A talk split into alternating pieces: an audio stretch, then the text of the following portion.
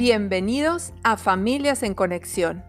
Mi nombre es Ana Esquivel y estoy aquí para guiarte hacia el encuentro con la mejor versión de ti mismo.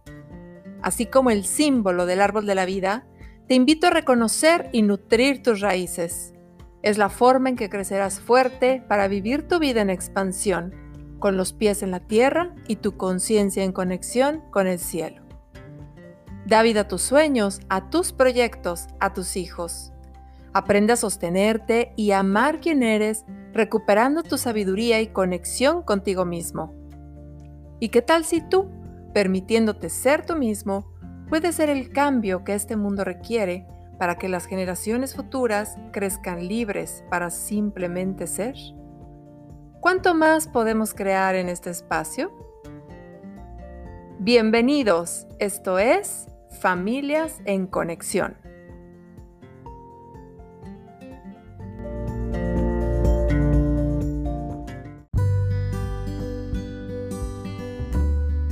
Hola, ¿cómo están? Bienvenidos a este nuevo capítulo de Familias en Conexión. Yo soy Ana Esquivel.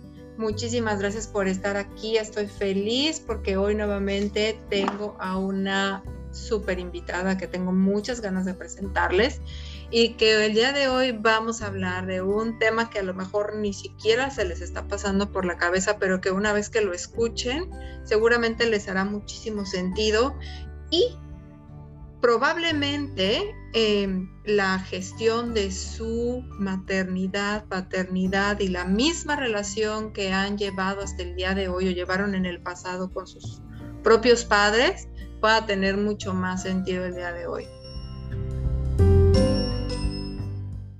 Así que, eh, pues como ustedes saben, este espacio que se llama Familias en Conexión, el cual, eh, pues uno de sus, de sus fundamentos es promover los vínculos afectivos eh, entre padres e hijos y, y, bueno, entre los cuidadores de confianza y entre los familiares más cercanos de los niños, de las niñas, de los adolescentes, de los jóvenes en general. Y así es como, como la crianza nos va eh, guiando hacia una mejor versión de nosotros mismos. Y por eso el día de hoy he invitado desde Chile, es decir, que ahorita estamos desde Dubái y desde Chile haciendo este podcast para ustedes. Ella es Fatia. Ella es actriz, es mamá, fundadora de Gira Gira, que es un espacio de contención infantil y que podrán encontrar también los detalles de, de su Instagram que les dejaré en la descripción también. También es estudiante de pedagogía de emergencia y profesor de movimiento en una escuela Waldorf. Así que, bueno, Fatia, pues feliz de tenerte aquí. Creo que me quedé cortita con la descripción de tu currículum porque sé que haces muchísimas más cosas y pues en algún momento coincidimos también en el mismo espacio y hasta maestra de teatro de mis hijos llegó a ser y bueno, les ha dejado muchas semillitas hermosas en su crecimiento y su desarrollo. Así que, Patia, qué feliz me siento de que finalmente lo logramos y estamos aquí. Bienvenida, ¿cómo estás? Hola Ana, yo mucho más emocionada, yo, yo, creo de al fin orgullosa con tu, con tu proyecto y cómo va creciendo, muy confiada en lo que estás haciendo, muy feliz y, claro, feliz de estar acá y de compartir contigo, además que siempre tú haciendo preguntas y entrevistas tan interesantes que también es un desafío para mí. Así que acá estoy presta a escucharte y responder de la manera más clara posible. Muchas gracias. Este Excelente, gracias y gracias por tu contribución porque siempre eh, te voy siguiendo en redes ahora que ya no estamos en el mismo lugar y me encanta siempre lo que haces, las ideas hermosas, las rimas, las canciones, los cuentos, todo. Hay cosas tan lindas, ¿no? Este, maneras tan hermosas de podernos vincular como familia, con nuestros hijos, con los pequeñitos y también con los mayores, pero que al final aquello que podamos ir sembrando desde las edades tempranas, en el primer septenio, ¿no? le vamos a llamar así, este primer septenio que va desde los 0 a los 7 años de edad, pero que ojo, mamás, papás, si tienen hijos más grandes, como los hijos incluso de Fatia y míos, pues son, son, siempre hay momentos para seguirnos vinculando. Entonces, el día de hoy el tema es esto de vínculos conscientes, ¿no? Entonces, vamos a, empezar abordando este tema, eh, pues em, pues primero hablando de qué es un vínculo. Entonces, desde tu perspectiva, tu entendimiento y tu experiencia, ¿qué es un vínculo, Fatia? ¿Qué nos puedes compartir? Bueno, el vínculo en sí es la relación que existe entre dos o más personas. Es esa relación que por lo tanto tenemos todos sí o sí porque todos nos relacionamos. ¿Qué es lo importante en la crianza y en la conexión? Es un vínculo consciente, que es el que le llamo yo y sobre el que, sobre el que trabajo, tanto en, mi vida, en mi familia, como en mi maternidad y también en mi proyecto Gira Gira y en todo lo que hago, en verdad, que tiene que ver con, con esta magia especial que tiene que tener este vínculo para que sea, eh, para que, para que sea fuerte y persista en el tiempo. Un vínculo consciente, una manera de relacionarnos. ¿Y qué diferente es cuando uno se vincula en el día a día desde lo práctico, la rutina normal, o desde lo que uno se le impone, o desde lo que uno conoció en nuestra propia infancia, qué distinto es versus cuando uno aprende a crear su propia manera de vincular, que eso de como de, de la, de la creatividad, yo lo relaciono con la creación en el fondo, cómo creamos nuestra realidad, cómo creamos nuestra familia, cómo creamos nuestro mundo. Así es. Y es que, pues, si nos ponemos a pensar, es que el vínculo afectivo que nosotros eh, inicialmente tuvimos en nuestra vida, al principio de nuestra vida, pues primero fue con mamá. Esté hoy contigo, no contigo, eh, tengas una relación estrecha o no, el vínculo con ella surgió en algún momento. Entonces, Em, ¿Qué nos puedes tú decir? Porque es importante el vínculo y cómo puede ayudar en la vida futura pues, de los hijos el, mantener ¿no? este, este vínculo. Mira, hoy, hoy, día sobre todo que cada vez, por suerte, hay más psicólogos, psiquiatras, pediatras que te hablan de cosas más simples, por ejemplo, eh, los vínculos, porque eh, la manera de vincular crea realidades. Por lo tanto, eh, el, niño y la niña, sobre todo en la primera infancia, observa y conoce el mundo desde lo que uno le otorga, porque ellos son una esponja que no tienen ningún tipo de filtro. Imagínate una guaguita desde que nace, los primeros meses, o sea, eh, tiene hasta su piel súper expuesta, todo. Entonces, de hecho, eh, alguna vez yo tuve una charla en donde me contaron de cómo el, en la, primer, en la primera, cuando son recién guaguitas, primera, primera infancia, los niños y las niñas se transforman en un órgano en sí. Cuando escuchan, escuchan con todo su cuerpo, entonces como que fueran una pura oreja. Cuando sienten, sienten con toda su piel. Tú los tomas de las manitos, pero ellos sienten el recorrido en su cuerpo entero, porque son así de permeables. Y esto que me emociona de sobremanera también creo que nos hace una responsabilidad de sobremanera, una gran responsabilidad que tenemos de protección, de cuidado. Y finalmente, a tu, respondiendo un poco a tu pregunta, ¿qué, ¿qué es la importancia de los vínculos? Es eso mismo, este mundo de protección que le estamos entregando a nuestros niños y niñas, la confianza, el, el autoestima, el transitar por un mundo seguro, independiente de que, incluso independiente de la época en la que nazcan, en donde pueden haber mm, eh, muchas situaciones inseguras a su alrededor. Sin embargo, ¿qué les queremos mostrar? ¿Qué les queremos fortalecer? La seguridad es fundamental. Como la película Mi, eh, eh, Mi vida es un sueño, la vida es un sueño, ¿cómo se llama esa película que me encanta, que transcurre en, la, en, en, el holocausto, en donde un papá que cae con su hijo finalmente ah, preso. No sé si te acuerdas de esa película y el papá le hace la vida como si fuera un. La vida es bella, recuerdo. Bueno, en México así, se llama. La vida es bella, esa misma. Por un lado, uno dice, ¿cómo? Le está haciendo pura fantasía y mentira al niño. Por otro, que es lo que creo yo, le está mostrando un mundo seguro, de confianza, en donde está levantando herramientas que el niño va a necesitar para cuando tenga que ver la realidad de este mundo. Por algo, los niños a cierta edad están listos para poder enfrentarse al mundo. Antes tienen que prepararse. Y es súper importante nuestra relación ahí para esas herramientas con las que se van preparando. Como la imagen de un árbol también, que yo siempre la pongo. Un árbol es fuerte y seguro cuando uno puede criar, cuidar bien de estas raíces y le haces un cerco alrededor y les pones tú el agüita hasta que va a llegar el día en que ese va a ser un gran roble, por ejemplo, con raíces largas que va a saber de dónde sacar el agua. Eh, eh, eh, eso en el fondo yo lo relaciono absolutamente con, este, con la importancia de un vínculo consciente. Así es, y qué lindo que mencionas el árbol, porque justamente la imagen eh, representativa de familias en conexión es, un, es el árbol de la vida, ¿no? Y, y, hablábamos en uno de los capítulos anteriores de, pues, eh, cómo es, como es arriba, es abajo, como es adentro, es afuera. Entonces, esas raíces al final se van a ver reflejadas también en la salud, en la expansión que tengan las ramas, que al final es cuánto te expandes tú, cuánto te... Em, cuánta seguridad tienes tú, árbol, ¿no? Viéndonos a todos como un árbol.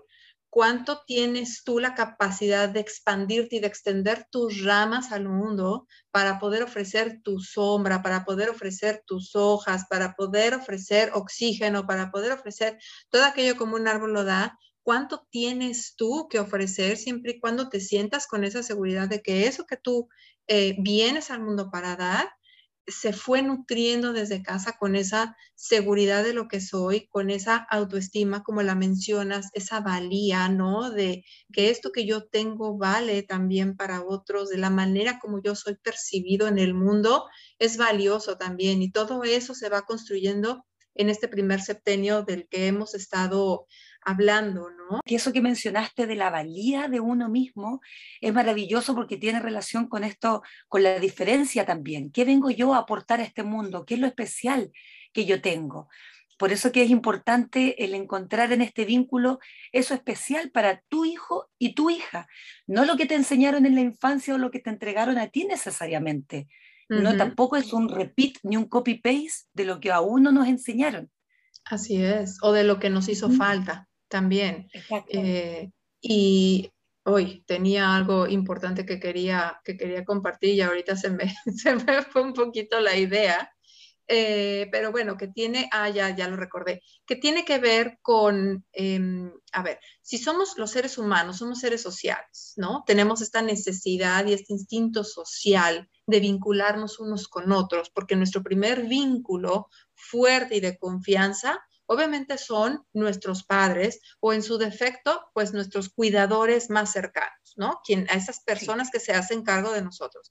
Sin embargo, eh, poco a poco nos vamos relacionando con otras personas, ¿no? En el mundo, ¿no? Con, los compañeros de la escuela, con los profesores, con la gente de nuestra comunidad y bueno, así poco a poco, como dices, ¿no? O sea, ya llegará el momento preciso cuando incluso por instinto tenemos la necesidad de relacionarnos con otros y no nada más con mamá y papá. De hecho, ya no, llega un momento en el que papá y mamá ya no son los favoritos de la historia del niño. ¿No? Y eso también es parte del crecimiento, del desarrollo y de crear nuevos vínculos.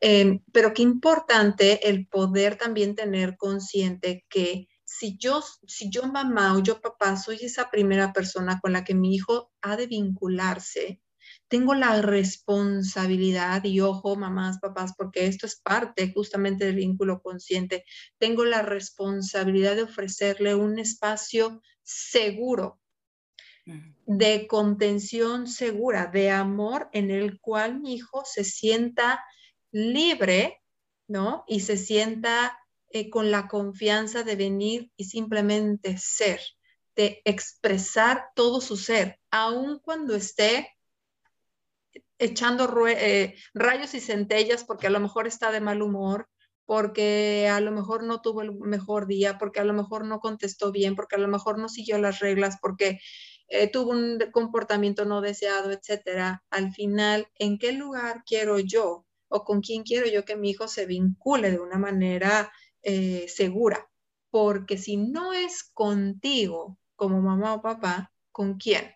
Al final va a encontrar con quién, ¿no? Entonces, también es importante por eso que podamos abrirnos a esta conciencia de eh, qué es, quién soy yo para ofrecer este espacio a mi hijo ¿no? Eh, oye, Fatia, y, y, bueno, en algún momento, en algún episodio, la gente que, que, con la que ya tengo relación de hace tiempo en este espacio de familias en conexión, pues sabe más, ¿no? Eh, sobre mí, que no siempre, pues fui la mamá más consciente del mundo y de hecho sigo aprendiendo y, y pues también tuve que, que equivocarme y darme cuenta que había otros caminos, ¿no? Para poder justamente hacer un alto y retomar ese camino. ¿Cómo es tu historia? ¿Cómo eres tú antes, cuando empezaste a ser mamá o cómo, cómo te encontraste tú en ese camino? Cuéntanos. Genial. Me encanta, Ana, porque además cuando uno lo empieza a conversar con mujeres, eh, sobre todo con mujeres, a todas o, al 99% yo te diré que le pasó un poco lo mismo. Esto de, bueno, mi historia eh, eh, surgió un, poco parecido, yo creo, yo quería ser mamá, pero a toda costa ser mamá era lo que más estaba esperando. Y una vez que fui mamá, me puse a perder mucho la paciencia, mucho más de lo que yo esperaba. Y, a, real, a, realmente sentirme ahogada y agobiada con este sentir de no saber cómo llevarlo, de por qué yo estaba perdiendo tanto la paciencia y por qué yo estaba siendo tan irritable. Y esto me llevó a una lástima profunda de decir qué estoy haciendo con la oportunidad que yo quería. El día avanza, el tiempo avanza, mi hija va a empezar a crecer y no es esto lo que yo le quiero entregar, no es esta mamá, como, como tú dices, la mejor versión de mí misma, que me encanta ese lema tuyo porque creo que uno en algún minuto tiene que sentarse y preguntárselo, porque desde ahí uno puede empezar a trabajar. Y en todos los ámbitos, como mamá, como, como mujer, como hija, como esposa o, pareja, digamos, como maestra en tu trabajo, cuál es la versión de mí misma de lo que yo quiero hacer y entregar en esto. Bueno, y en eso empecé a trabajar con mis herramientas básicas que son el teatro y el amor. Yo te diré que en mi infancia mi mamá, eh, la mayor fuerza que nos hizo en nuestro camino, con, con altos y bajos de nuestra relación también, por supuesto, como siempre, pero siempre me habló y me predicó y practicó mucho el amor, la empatía, la compasión, con todo, en todos los momentos. Entonces, desde esta frase del amor, yo siempre pude contarle mis secretos, siempre pude contarle mis metidas de pata, sus retos también, sus castigos siempre fueron en torno a esto del camino del amor. Eh, y entonces siempre he tenido muy fuerte en mí la frase del camino del amor. Y desde ese camino del amor, con el teatro, que fue con lo que yo estudié con lo que me he preparado, que a pesar de que ahora no actúo, te diré que el teatro lo tengo fuerte en mí en la manera de ser, en, esta, en esto de buscar la creatividad, de desenvolverse con confianza. Eh, y eso lo empecé a llevar a mi maternidad, buscando cosas como, por ejemplo, el happy spot, que eso yo ya no sé si yo lo inventé, te juro, o lo leí en algún lugar, que si lo hice así y si alguien alguna vez me escucha, que me lo diga porque se lo agradezco profundamente, pero ya lo hice tan, tan mío que no sé de dónde salió. Eh, pero por ejemplo esto del happy spot. El happy spot es básicamente encontrar un momento feliz dentro de la tormenta o dentro de la rutina. Entonces, yo estaba con mi hija, por ejemplo, y cuando yo sentía que yo iba a perder la paciencia, porque ella claramente se estaba poniendo más catete también, cosa que obvio que hacen los niños y las niñas, yo le decía, happy spot. Y me miraba y yo decía, happy spot, un momento feliz, súbete a caballo mío. Y salíamos a dar una vuelta alrededor de la casa y volvíamos a seguir haciendo lo que estábamos haciendo. A medida que ella fue creciendo, fue entendiendo lo que era el happy spot. Y ella misma de repente me lo decía, mamá, un happy spot. Y yo, por ejemplo, empecé a ver que muchas veces ella estaba triste y en vez de decírmelo, recurría al happy spot y cuando yo la abrazaba, lloraba, por ejemplo. Y mm. empezamos a hacer vínculo a través de eso y eso es maravilloso. Y entonces desde ahí empecé a hacer este cambio del antes y después, como tú dices que, que me lo preguntabas y cómo fue tu experiencia también.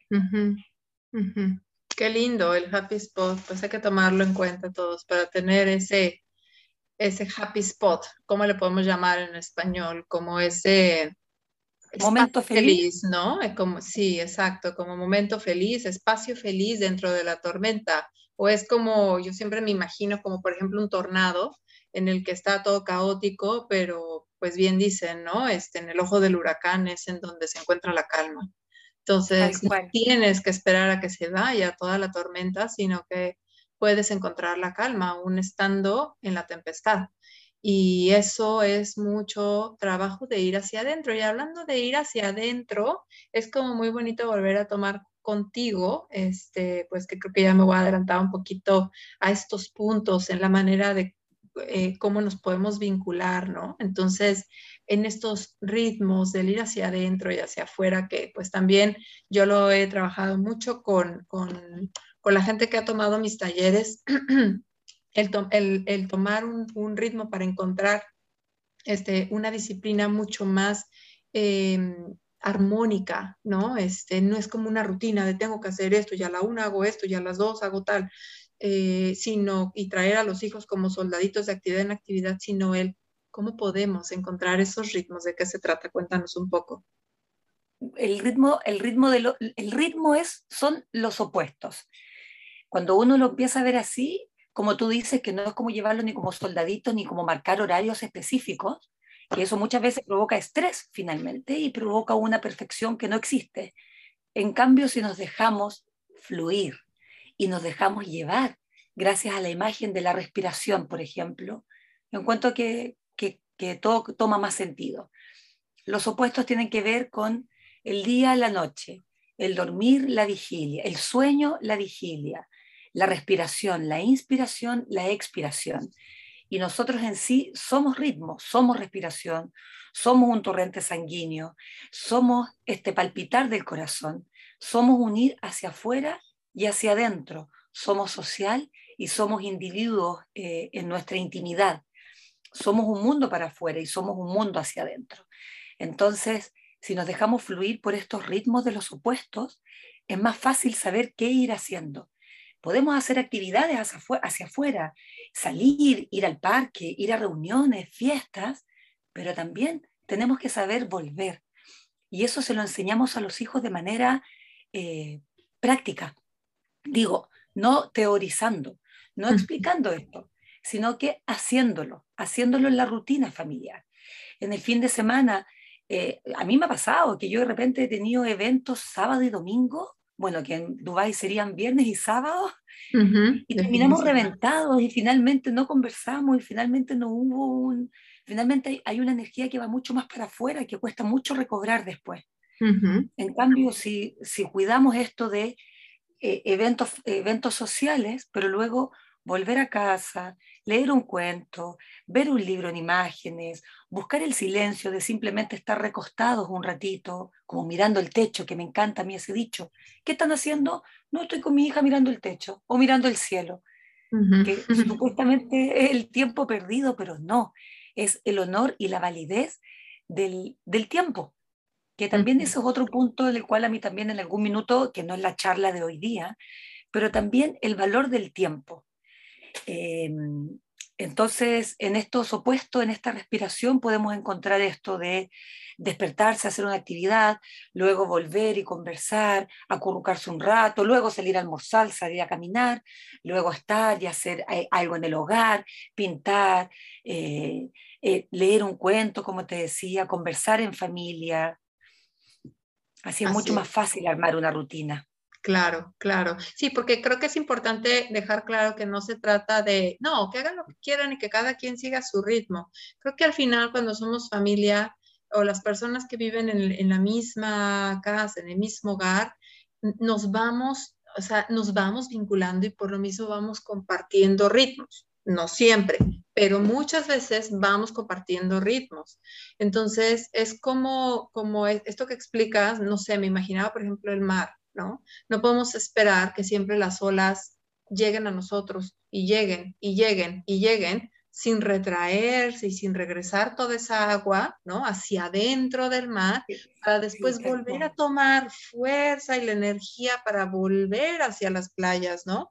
Entonces es como la flor, no siempre está abierta, también se abre pero se cierra, ¿no? O sea, hay, hay esos ritmos y nosotros como seres humanos los tenemos también. Y es maravilloso, porque el fin de esto finalmente es reconocerlos, reconocerse. uno se empieza a conocer en esos ritmos, porque son ritmos que, como tú bien dices, están en la naturaleza y nosotros somos también un reflejo de la naturaleza. Y el poder reconocernos en estos ritmos, para mí es eh, una autoobservación, un autocuidado y nuevamente vamos al respeto, a la confianza, a la calma que tengo yo con mi yo interior, en donde no necesito de todo lo que está haciendo el resto, sino que yo tengo seguridad en que yo tengo este, como este diamante mío, esto que es mío y que yo necesito mi espacio, que yo necesito mis tiempos, que yo necesito mi ritmo, yo necesito mi descanso. Y si eso lo practicamos en familia y se lo regalamos a nuestros hijos cuando son pequeños, yo confío plenamente en que mi hija cuando tenga 15 años va a saber muchas veces cuándo decir, no, yo llego hasta aquí nomás o sí, yo me lanzo y me entrego a lo que venga. El escuchar esos ritmos internos. El escuchar esos ritmos internos, porque finalmente, ¿qué estás enseñando más allá de tener un día a día fluido y feliz? Es mucho más allá de eso, porque en el primer septenio, todo lo que uno trabaja, todo eso después da resultados en el segundo y en el tercer septenio, que es cuando los hijos ya dejan de ser tan tuyos en donde ya se entregan a la sociabilidad y en donde tú qué haces. Muchas veces te tienes que quedar esperando, sentadita esperando a ver cómo lo resuelve tu hija y tu hijo. ¿Y de dónde va a sacar herramientas tu hijo y tu hijo? ¿De afuera, de lo que ven las otras familias, de sus amigos? No, en algún minuto tiene, es que estoy segura que eso ocurre. Bueno, y lo estoy viviendo de hecho con mi hija que tiene 12. Recurren a esto íntimo que uno en algún momento les mostró. Por eso que es súper importante la vivencia y no la teorización solamente. Así es. Y fíjate que algo que ahorita que mencionas esto de cómo esto funciona, eh, pues cuando inicia, ¿no? La pubertad, la adolescencia y bueno, de ahí para adelante, la juventud, la edad adulta, cuando cada vez nos vamos eh, haciendo seres humanos más autónomos, que necesitamos cada vez menos de nuestros padres para valernos en este mundo, al final creo que es importante mencionar que no significa que haya una separación em, como tal. O sea, si hablamos de un vínculo, no hay una desvinculación con el hijo, ¿no? el hijo con su madre, porque luego como mamás Em, puede llegar a como a doler mucho, ¿no? Estos cambios de, ay, mi hijo ya no me hace caso, mi hijo me ignora, mi hijo ya prefiere a sus amigos, mi hijo ya no me cuenta las cosas, mi hijo me cierra la puerta, este, ya no me necesita como antes, ahora se la pasa hablando con sus amigos, etcétera, etcétera. Es que es una necesidad social, vamos a eso, pero el vínculo ya está contigo, mamá, ya está. ¿Sí? Por eso si hoy tienes niños pequeños, es el mejor momento para iniciar, pero no quiere decir que si no lo hiciste antes, no lo puedas hacer ahora. También se pueden sanar los vínculos afectivos entre papás e hijos. Y em, entonces no es una desvinculación, sino que al final es como, como un, pues como un cordoncito energético que no, no se ve, o sea, no es visible a nuestros ojos, pero que no importa hacia dónde, hasta dónde te vayas, te puedes ir hasta el otro lado del mundo y el vínculo continúa. Eh, como dicen por ahí, ¿no? La sangre llama al final. Entonces, hay que tener esa certeza de que esas semillas que sembramos eventualmente también van a dar fruto, ¿sí? Y las vamos a ver cosechadas en nuestros hijos. Así que hay que confiar también en ese buen trabajo que hacemos, ¿no? Desde casa, desde esos primeros años.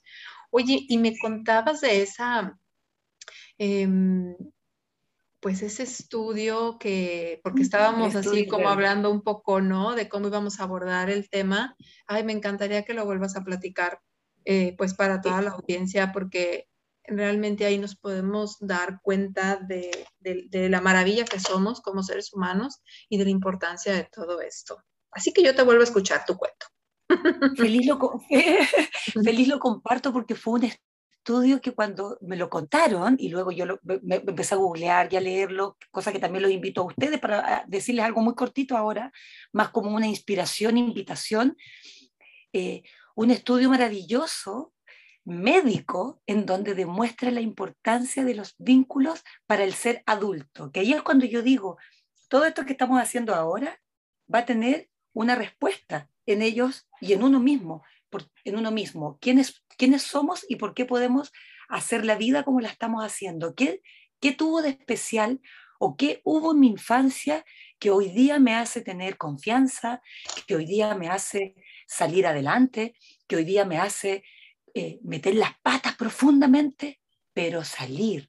Esto de la resiliencia, esto de la capacidad de decir yo no me quedo en el hoyo negro, porque todos pasamos por eso en algún momento, en alguna edad, ¿cierto? Entonces, ¿qué hay que te hace salir?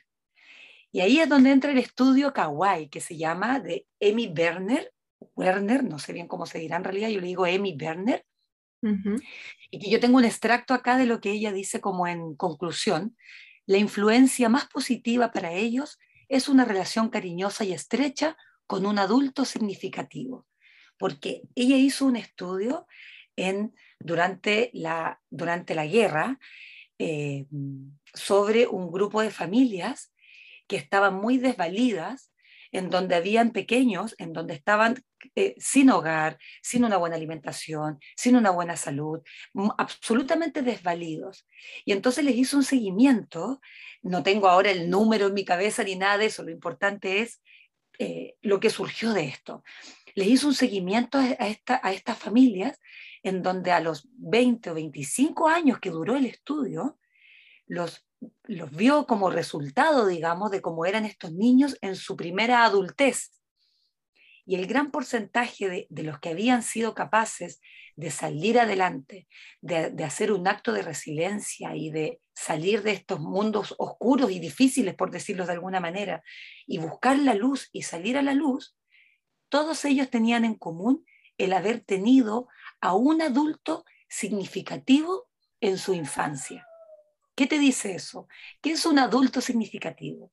Un adulto significativo es un adulto que te entregó algo especial, que te entregó un vínculo especial, que podría haber sido tu mamá, tu papá, una maestra, un profesor, una tía, pero que te entregó este vincular especial en donde hubo confianza en ti, en donde hubo amor, en donde hubo un espacio seguro, como tú bien dices, Ana. ¿Qué provocó este espacio seguro? Provocó que algo brilló en esta infancia que en su adultez, a pesar de todo lo difícil que pudo haber sido su vida, salió adelante y se levantó. Y eso lo encuentro maravilloso. Eso de, de que esté demostrado, de la, porque en este estudio eso es lo que se demostró finalmente. Se demuestra que si tú tienes al menos una persona con, de, que, con quien te vinculaste de una manera significativa, puedes salir adelante. Excelente, me encanta, me encanta porque pues siempre buscamos, ¿no? Como, como, como papás, eh, pues deseamos estar para el resto de, de, nuestras vidas al lado de nuestros hijos y que sea por mucho tiempo y hasta que sean autosuficientes, adultos y no requieran nada más de nosotros. Y bueno, ese es un estudio en la posguerra, pero pues, ¿cuántos chiquitos siguen siendo también, ¿no? Este, víctimas de abuso, de maltrato, de hogares disfuncionales, en los cuales, pues, ok, a ver, no estamos juzgando tampoco eh, a nada ni nadie, simplemente, pues, son el resultado también de las situaciones no sanadas en esas personas adultas y que los niños necesitan ser cuidados y contenidos por alguien y que a veces pues no corren con la suerte de como muchos otros de tener, ¿no? Este, pues padres que sean protectores y conscientes. Por eso pues este trabajo que hacemos tanto en familias en conexión como en gira gira y en muchos otros espacios, porque la verdad es que yo cada vez veo más y más espacios en todos los idiomas, ¿no? Este, y, y, pues buenísimo, porque así podemos llegar a mucho más más gente, es que realmente estamos viendo esa necesidad de, volver a lo básico, pero ahora con más conciencia que antes. No es nada más de volver a lo natural, de volver al, este, a esa conciencia de, la alimentación, porque a lo mejor antes no se, no se comía con esa conciencia, era lo que había, pero hoy ¿no? Después de haber perdido el equilibrio, pues quieres volver a eso, pero ahora de una manera consciente. Lo mismo también, ¿cuántos adultos hoy desconectados de su cuerpo, desconectados de su instinto, desconectados de su intuición, de su corazón, etcétera, están hoy buscando esas respuestas que los lleven a sí mismos, ¿no? Entonces es el volver a aprender a ahora a obedecer a tu cuerpo, obedecerte a ti mismo, en lugar de andarlo obedeciendo al mundo. Entonces, qué lindo poder acompañar a nuestros hijos a seguir creciendo, que se sientan seguros de hacerlo en un, en un espacio de contención y con vínculos que sean positivos, que sean nutritivos, que sean amorosos, como estos que tú este, promueves, ¿no? Tanto en, en, en, lo que haces en tus talleres, que veo que ahora ya estás preparando también talleres para, para papás, ¿no? O sea, que no es nada más eh, pues relacionado a, la infancia, o sea, a los niños directamente, sino a los papás de esos niños, ¿no es así? Sí, es tal cual, es que justamente me pasó esto, todos estos años trabajando directamente solo con los niños y niñas en mis talleres de acompañamiento emocional, en mis talleres de teatro, de movimiento, que todo tiene un, un velo que trabaja directamente al alma, ese es mi objetivo, nutrir el alma, ayudar a nutrir el alma de la infancia. Pero claro, después se iban, iban a las casas y yo veía que no había una continuidad muchas veces y muchos padres y madres empezaron a acercar a mí, a preguntarme, a ver lo que hacían en los talleres y decir, eso mismo yo quiero tomar algo de eso y poder hacerlo en mi casa. Y desde ahí que surgió esta inquietud y dije, bueno, lo voy a trabajar y de hecho estoy preparando ahora este taller que va a ser online sobre el vínculo consciente, un vínculo consciente y creativo en el primer septenio, que intenta dar respuesta a todo esto. Qué maravilla, me encanta. Bueno, pues para allá me, encanta de verdad y pues ojalá un día pueda, pueda estar de manera presencial en ese espacio que estás creando también, porque yo siempre sigo aprendiendo, a mí me encanta, no, no solamente enseño y comparto lo que yo este, sé, sino que también sigo aprendiendo y me sigo nutriendo también mucho para, pues para mí misma y también pues mi familia, ¿no? Ay, Fatia, me encanta seguir platicando contigo, ya se nos está terminando el tiempo y, y estos temas son tan extensos y los podemos ir llevando por diferentes vertientes y me encantaría volver a tenerte en otra ocasión y seguir platicando de este tema y de muchos otros. Eh, me encantaría este, que lo hiciéramos más extenso.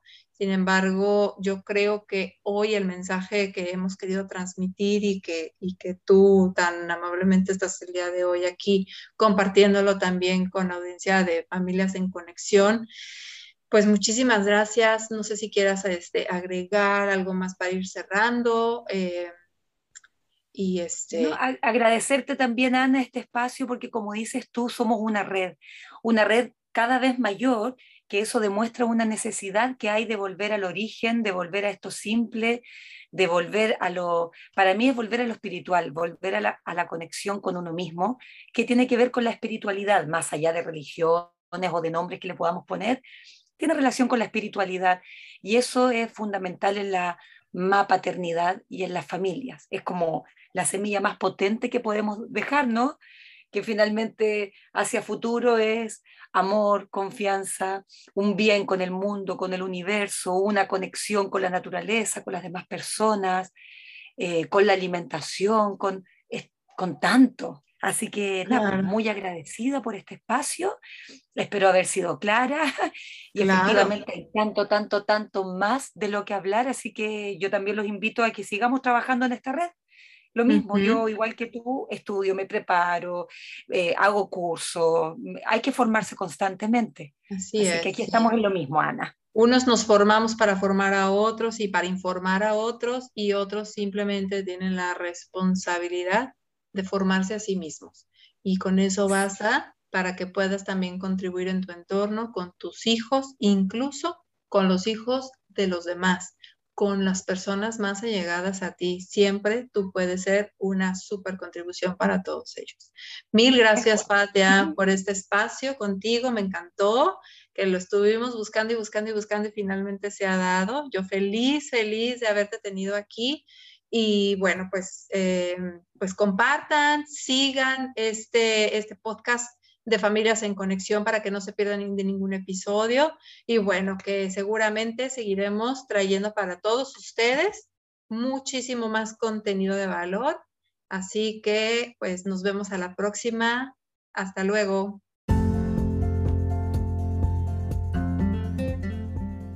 Si te gustó este contenido, compártelo. Si estás interesado en alguno de nuestros talleres, cursos o consultas personalizadas, consulta mis redes sociales. Encuéntrame en Facebook e Instagram como Familias en Conexión. Yo soy Ana Esquivel y esto es Familias en Conexión.